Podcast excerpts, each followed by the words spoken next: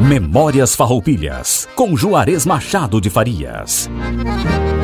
Estabilizado o governo republicano, em 1837 é aberta a primeira escola pública de Piratini, sendo nomeado para professor Miguel Luiz Vieira Júnior.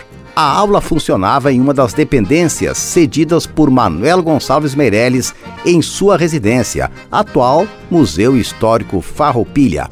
Em 1838, a escola para meninos possuía 68 alunos matriculados.